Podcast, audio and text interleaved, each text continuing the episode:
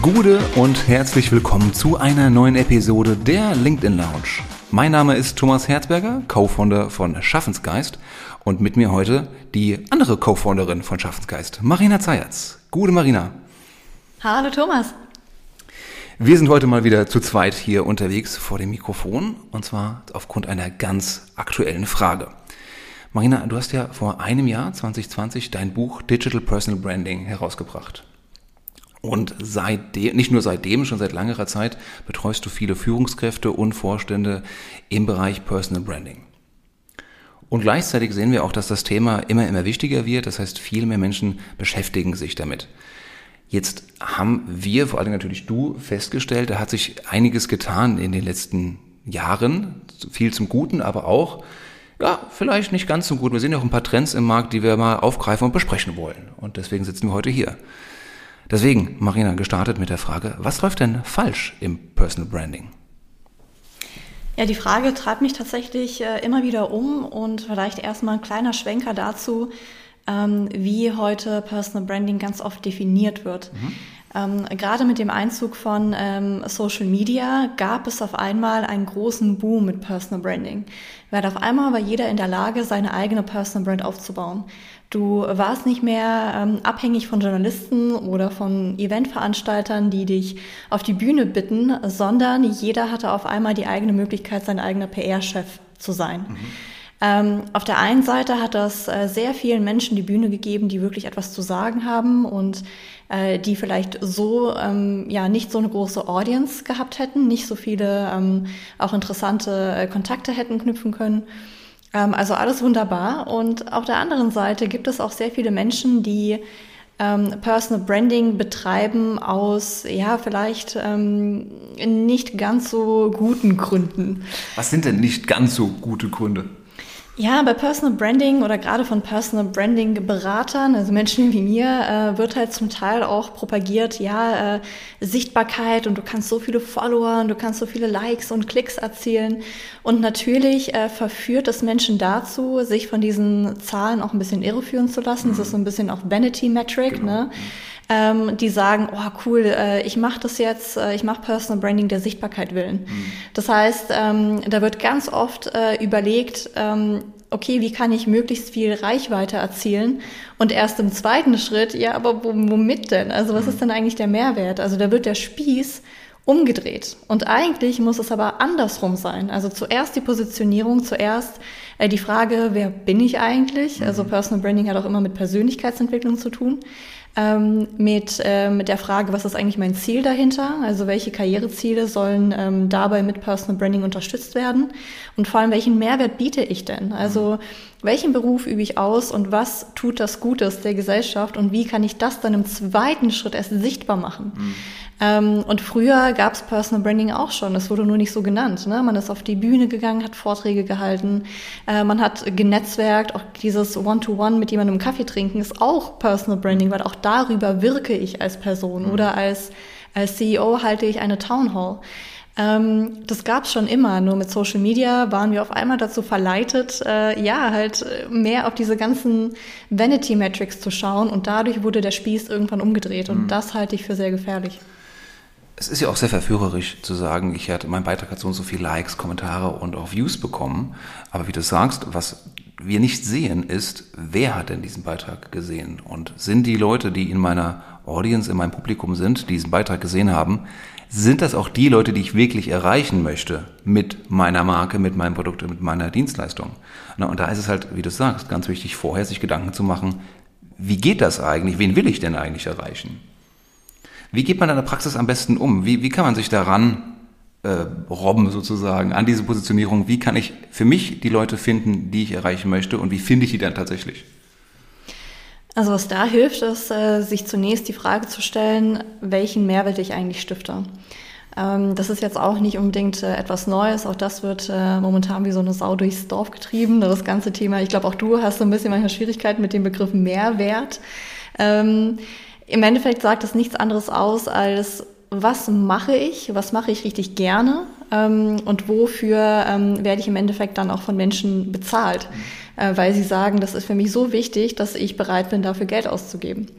Und ähm, wenn ich in einem Angestelltenverhältnis bin, das ist vielleicht nicht immer so leicht zu beantworten, weil da noch ein paar andere Menschen äh, eben auch dazukommen müssen, um den gesamten Mehrwert zu stiften für einen Kunden. Ähm, aber es kommt eben wirklich erstmal darauf an zu verstehen, was mache ich, was wirklich äh, einen Wert liefert für mhm. andere Menschen. So. Das ist das Erste. Und wie finde ich die Menschen? Also entweder man weiß es einfach schon, weil man eben mit ihnen zusammenarbeitet. Ähm, und da hilft es auch äh, zum Teil, sich einfach noch ein paar mehr Gedanken zu machen zu dieser Person. Mhm. Ähm, vielleicht nicht unbedingt nur ähm, zu sagen, okay, es ist ja gegeben, ich weiß ja, mit wem ich zusammenarbeite, sondern wer sind vielleicht noch andere Menschen, die davon profitieren können. Ähm, und wer sind die Menschen genau, mit denen man zum Beispiel in Unternehmen zusammenarbeitet? Also nicht einfach nur, ja, Unternehmen aus der und der Branche, sondern wer sind konkret die Menschen dahinter? Super, super wichtiger Punkt, weil wir erleben ganz oft in der Beratung, dass wir Menschen haben, aus der, auch aus der mittleren Führungsebene, ähm, die vielleicht gar keinen direkten Kundenkontakt haben oder Experten sogar. Ähm, für die wollen aber auch eine Personal Brand aufbauen, um sich halt auch intern zu vernetzen, um sich einen, ja, an ihrem Ruf zu arbeiten. Für, wie kann man das für die am besten hinbiegen? Quasi, wer ist deren Zielgruppe? Ja, das ist ein wichtiger Punkt, den du ansprichst, weil ähm, gerade die Menschen, die in Anführungszeichen im Backoffice arbeiten, also vielleicht jetzt keinen Kundenkontakt haben, auch die haben im Endeffekt Kunden. Nur diese Kunden sind eben interne Mitarbeiter. Also beispielsweise, ich bin ähm, tätig im Marketing, vielleicht Grafikdesigner, dann sind meine internen Kunden eben die Fachabteilungen, die sagen, hey, ich äh, möchte irgendwie andere Menschen auf mich aufmerksam machen, kannst du mir dabei helfen, meine Ideen zu visualisieren? ähm, dann sind das quasi meine Kunden. Und das äh, ist etwas, was man diesen Menschen erstmal klar machen muss, dass Kunde nicht äh, unbedingt äh, ja diese Person ist, die da beim anderen Unternehmen irgendwo sitzt, mhm. sondern dass das einfach andere Menschen sind, mit denen man in Kontakt kommen möchte. Mhm.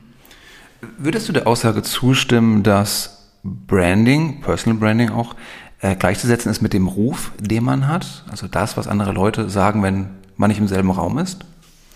Nicht ganz. Ähm, dieser Spruch, auf den du eingehst, der ist wahrscheinlich einer der meist zitiertesten Sprüche, äh, wird ja Jeff Bezos, glaube ich, zugeschrieben. Mhm. Äh, deine Brand ist das, was man über dich sagt, wenn du nicht im Raum bist. Mhm. Ich finde, da muss man ein bisschen unterscheiden. Ähm, Personal Branding ist etwas, was du aktiv machst. Und der Ruf ist das, was daraus entsteht. Das Ergebnis. Genau. Also der Ruf ist, ähm, das kannst du nicht komplett beeinflussen, mhm. weil ähm, jeder Mensch hat nochmal ein eigenes Weltbild. Mhm. Ähm, und da gibt es auch einen sehr schönen Spruch, ich glaube, das ist von der äh, Künstlerin Dita van Thies, ah. die sagt, uh, you can be the ripest peach out there and there will still be people who don't like peaches. ja, also jeder Mensch sehr hat nochmal sein eigenes äh, Weltbild. Ähm, das heißt, diesen Ruf kann man nicht komplett beeinflussen.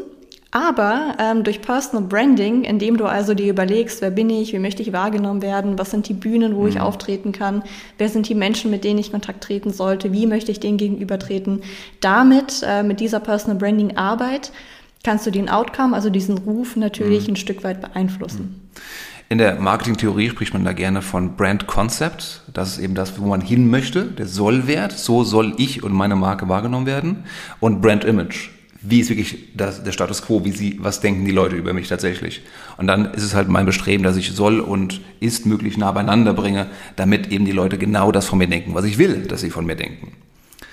Jetzt hast du noch einen anderen Punkt angesprochen, machen wir einen kleinen Schwenk. Ähm, das Thema, dass Personal Branding für viele vielleicht überspitzt formuliert jetzt missbraucht wird gerade und man durch Social Media und weil jeder seine eigene PR-Agentur sein kann, eben ganz andere Hebel hat, sich selber darzustellen, als es früher der Fall war. Was dabei ja entfällt, ist so eine Art Qualitätsindex. Ja. Denn jeder kann natürlich von sich behaupten, ich bin der schönste Hecht im Teich. Richtig. Wie fällt es dem, oder was kann das Publikum auch tun, um da zu unterscheiden zwischen echten Experten, die es richtig drauf haben, die vielleicht noch nicht so gut sind mit der Selbstdarstellung, äh, und Leuten, die, ich sage jetzt überspitzt formuliert auch hier wieder, äh, Flachpfeifen, die sich toll darstellen können, aber wo nichts dahinter ist? Äh, wird tatsächlich schwieriger. Definitiv schwieriger, weil ähm, natürlich gibt es Menschen, die ähm, unfassbar gut darin sind, die eigene Werbetrommel zu rühren. Ähm, Ich frage mich aber schon, was da dahinter steckt, spätestens dann, wenn die Menschen immer nur sich selber anpreisen und wie toll sie sind und wie voll ihre Kurse sind, aber nie äh, richtiges, ich nenne es mal Content-Marketing betreiben. Mhm. Ähm, also ein guter Experte teilt auch zum Teil sein Wissen, ähm, inspiriert, regt an, äh, gibt vielleicht auch mal Gedanken, die neu sind. Ähm, und das ist dann der Unterschied. Also ich finde schon, dass merken, dass, dass Menschen das zum Teil auch merken. Ähm, wenn ich ein Experte bin, der immer wieder auch äh, Wissen teilt und äh, sagt, hey, so und so würde ich jetzt diese neuen Trends einordnen.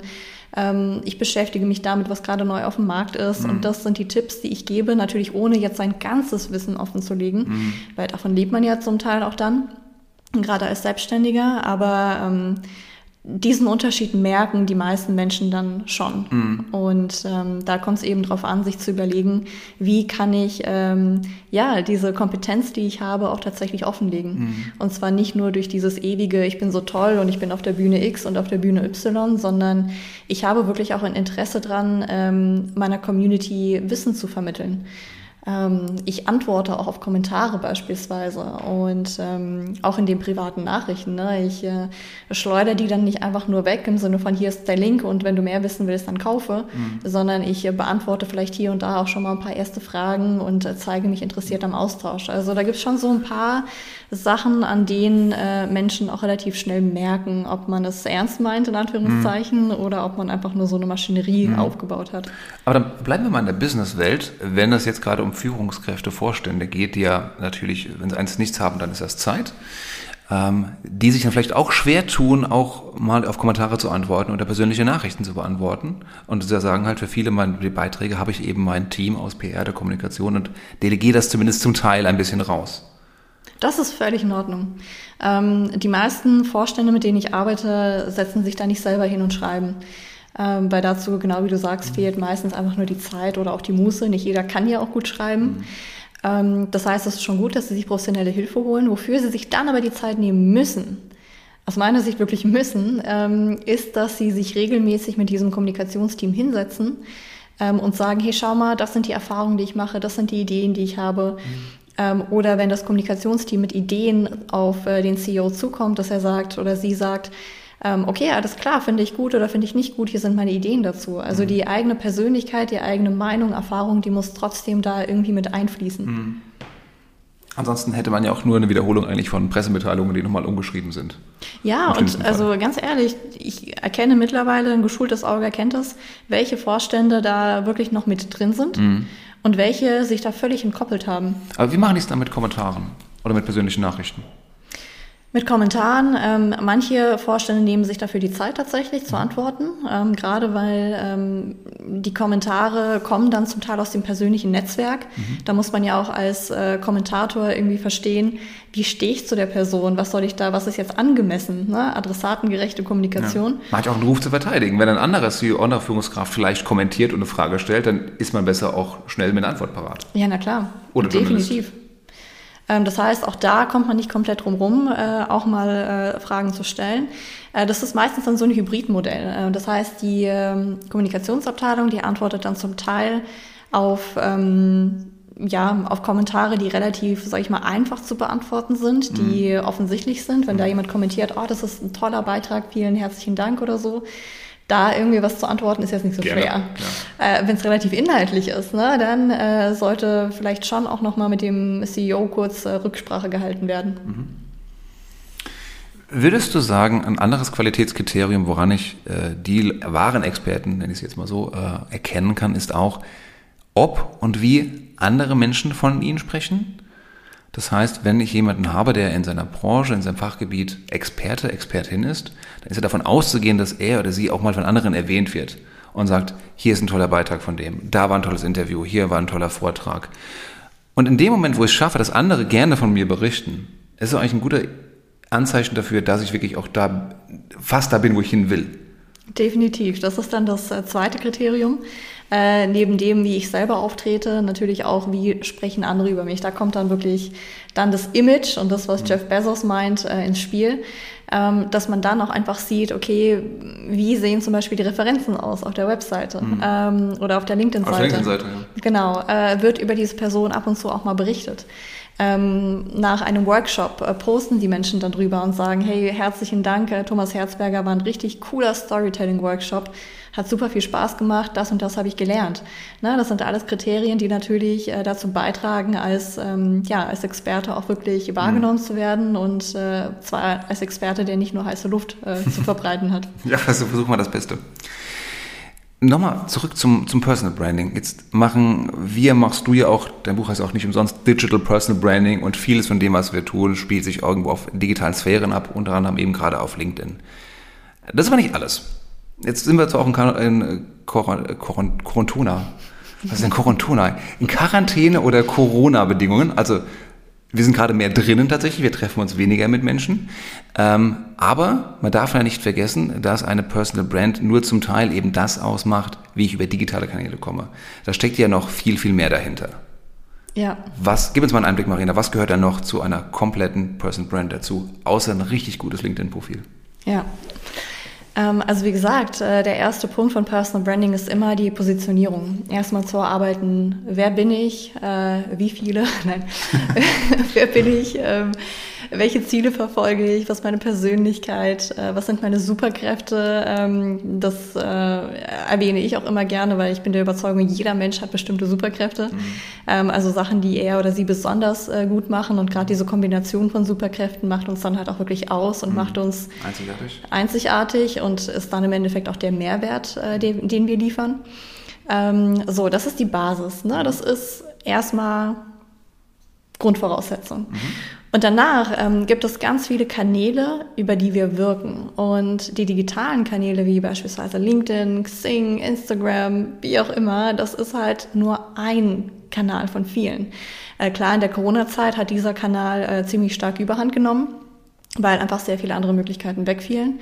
Aber darüber hinaus wirken wir ähm, über viele andere Sachen. Also beispielsweise unsere Rhetorik. Wie mhm. sprechen wir? Unsere Körperhaltung. Laufen wir aufrecht, selbstbewusst äh, und mit erhobenem Haupt äh, in eine Tür rein? oder schleichen wir uns rein wie so eine Maus und erwarten aber trotzdem als. Führungskraft wahrgenommen zu werden? Ähm, unsere Kleidung gehört natürlich dazu. Mhm. Ähm, dann gehört dazu, ähm, ja, auch. Ein guter, fester Händedruck, wenn man sich mal die Hand geben darf wieder. Genau, richtig. Ähm, also man sieht schon, es sind mehr Sachen als einfach nur die digitale Welt. Und ähm, ich finde das immer so schade. Man sieht zum Teil Speaker auf der Bühne und denkt sich, wow, total toll. Und dann tritt die Person von der Bühne, mhm. geht in das 1 zu 1 Gespräch und wirkt dort auf einmal total gelangweilt oder äh, guckt irgendwie mehr aufs Handy als äh, in das Gesicht des Gegenübers, hört mhm. überhaupt nicht zu. Also kann man sich Personal Branding ehrlicherweise auch sparen auf der Bühne, wenn man im Real Life äh, so mit Personen umgeht. Ne? Mhm. Also es geht wirklich um das Rundum-Paket. Und viele Menschen, die schrauben an ihrer Personal Brand in digitalen Kanälen, dann sieht das äh, Profil auf den digitalen äh, sozialen Netzwerken total toll und top aus. Mhm. Und dann triffst du die Person in Real Life und denkst dir, boah, was ist denn hier passiert? Was eine Enttäuschung. Was eine Enttäuschung, ne? Ja. Und äh, das Ziel eigentlich von Personal Branding ist es, dass äh, die Kanäle, über die du auftrittst, dass die Konkurrenz sind, dass mhm. die irgendwie zueinander passen, ähm, dass da nicht ein Riesenbruch ist zwischen digital und analog. Ähm, kennt wahrscheinlich jeder irgendwie ein, zwei Personen, wo man denkt, na ja, also irgendwie, da passt doch irgendwas nicht zusammen, ne? ähm, seien es Dating-Plattformen oder so, so ein Klassiker oder äh, seien es äh, ja auch die Business-sozialen Netzwerke und ja.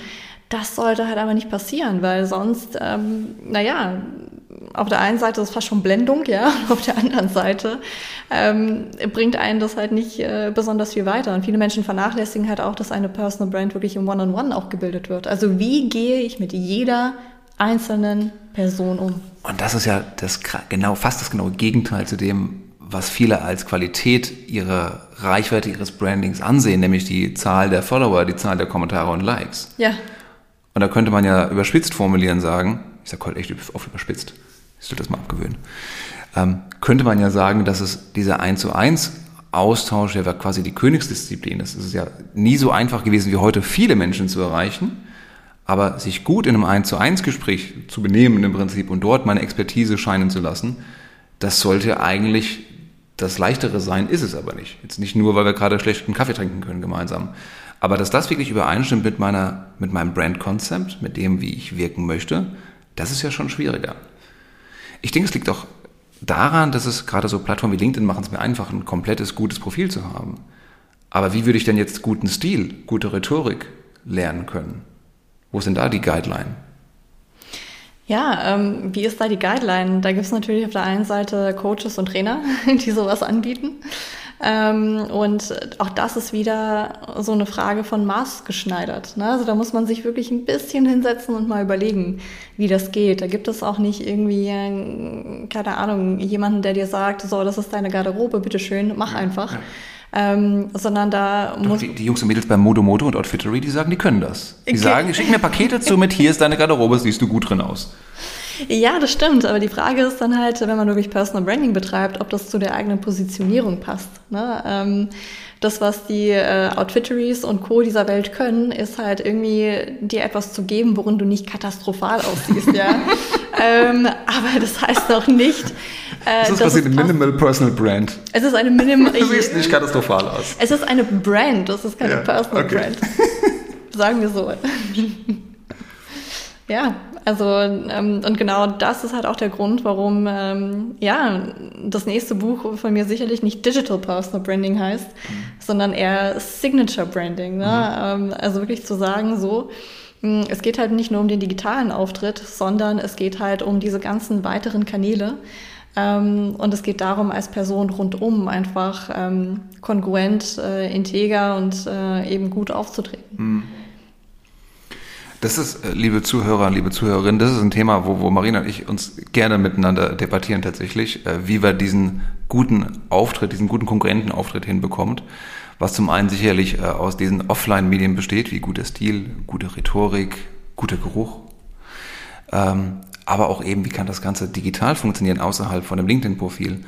Wie ist die Tonqualität innerhalb von einer Videokonferenz? Wie ist da die Lichtqualität? Wie, stelle ich mich innerhalb äh, von einem Townhall, auch wenn es digital ist, wie stelle ich mich da da? Auch das muss irgendwo konkurrent zusammenkommen. Wie kann ich denn, hast du Tipps für die Hörer, für die Hörerinnen, wenn ich mich mit diesen ganzen Themen Stil, ähm, Rhetorik und so weiter, wenn ich mich damit beschäftigen möchte, vielleicht meine ersten Gehversuche machen möchte, hast du da Tipps, was Podcasts oder Bücher angeht? An wen, wie kann ich mich da lang orientieren? Also was ich da ähm, eben raten kann, ist, sich einfach anzuschauen, wer sind denn so die führenden Experten auf den einzelnen Gebieten? Ähm, wer spricht mich auch menschlich an? Es gibt natürlich Rhetoriktrainer beispielsweise, die sind sehr laut. Ähm, wenn ich jetzt eine eher stille Person bin, werde ich mich vielleicht jetzt nicht an weiß ich nicht, einen Stefan Wachtel wenden, äh, sondern vielleicht gehe ich dann eher zu einem René Bobonus. Ähm, also da gibt es auf jeden Fall Möglichkeiten, ähm, vielleicht auch auf YouTube einfach mal einzugeben, Rhetoriktrainer. Und ich finde allein schon YouTube ist ein super Kanal, um sich da ganz, ganz viele Sachen ähm, einfach anzueignen und mhm. zu schauen, so erster, erstes Point of Contact mit dem mhm. Thema.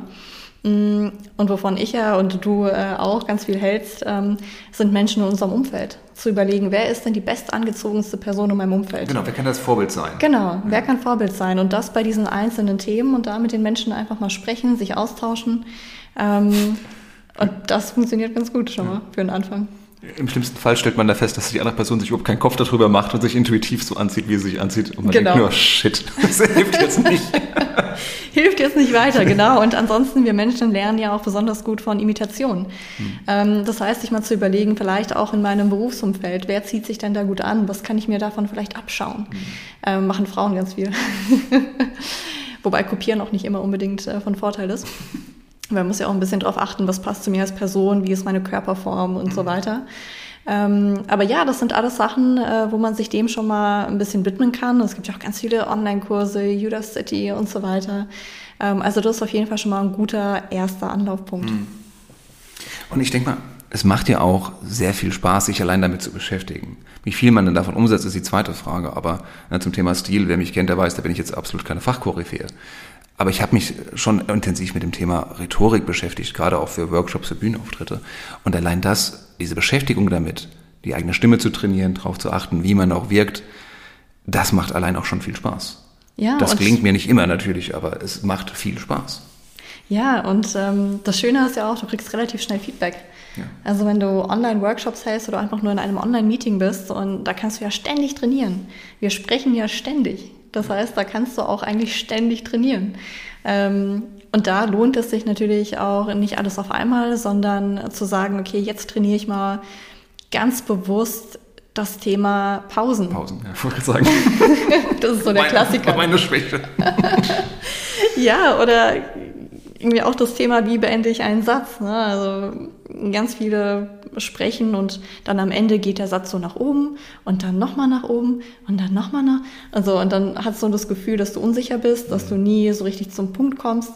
Ähm, am Satzende ist es besser, wenn der auch dann zu Ende sein soll, eben eher nach unten zu gehen. Das sind so kleine, lauter Kleinigkeiten mhm. und äh, da einfach mal eine Sache pro Woche sich rauszugreifen und anfangen zu üben und zu trainieren. Mhm. Ich denke, das ist nochmal ein sehr, sehr schöner Hinweis, äh, Inspiration, man jetzt ins Tun kommen kann. Also wir merken uns Vorbilder suchen, äh, Rollenbilder suchen, Inspiration suchen, beispielsweise auf YouTube ähm, ich könnte mir vorstellen, auch Instagram ist der eine andere gute Quelle für guten Stil zumindest für Klamotten. Ähm, und dann ja einfach nachahmen, einfach auch mal probieren und schauen, womit man sich wohlfühlt, wie man gut wirkt und proaktiv nach Feedback fragen. Denn das ist das einzige, der große Nachteil an diesen weicheren Faktoren. Man kriegt das Feedback halt nicht gleich in Form von Likes und Kommentaren wie auf LinkedIn. Genau, und da sprichst du ein wichtiges Thema an, äh, Feedback. Die meisten Menschen trauen sich nicht so richtig Feedback einzuholen. Dabei ist es eine der wichtigsten Werkzeuge im Personal Branding. Ähm, es gibt ja bei jedem Menschen äh, so einen Vertrauenskreis. Also mhm. Menschen, denen man einfach vertraut, äh, wo man sich auch sagt, hey, ist okay, wenn ich die nach Feedback frage. Ähm, und die Menschen einfach mal fragen und sagen, hey, schau mal hier, ähm, neue, neues Outfit oder heute habe ich mal was Neues probiert im, im Meeting, was meinst du? Ähm, und da einfach immer wieder nachzufragen, so in so einem Vertrauenskreis, wo man unter vier Augen ist, ähm, und da nach und nach so Iterationsstufen quasi durchzulaufen. da brauchen wir halt Freunde für, die zum einen wissen, was sie da sagen. Das heißt, nur weil ich jetzt einen Kumpel von mir habe und der sagt, Thomas sieht aber gut aus, das heißt ja nicht, dass ich wirklich gut aussehe, wenn ich damit einen Workshop mache oder mich vom Vorstand stelle. Und wir brauchen halt ein Verhältnis miteinander, dass wir diese Kritik auch aushalten und akzeptieren in dem Moment und dann wahrnehmen. Ja. Ja, und da hilft es auch vom Mindset her zu sagen, ich experimentiere. Ja, ähm, das, was ich jetzt äh, anhabe oder das, wie ich jetzt spreche, das ist jetzt nicht unbedingt nur meine Identität. Ne? Also sich davon vielleicht auch ein bisschen zu entkoppeln mhm. und zu sagen, ich darf das weiterentwickeln. Das ist nicht etwas, was sofort meine Persönlichkeit angreift. Mhm. Ähm, das hilft. Ja. ja, und mit diesem Aufruf zum offenen Mindset, sich weiterzuentwickeln, neugierig zu bleiben, ich denke, das ist ein gutes Schlusswort. Ich denke auch. Alles klar. Marina, es war mir immer eine Freude. Vielen, vielen Dank ja. für dieses Gespräch. Liebe Hörer, liebe Hörerinnen, ich hoffe, euch hat es auch gefallen. Bleibt uns gewogen, abonniert unseren Kanal, unseren Podcast, wie sagt man da? Abonniert uns, die LinkedIn Lounge, schaut auf Schaffensgeist vorbei und weiterhin viel Erfolg, bleibt gesund. Bis dann. Adieu.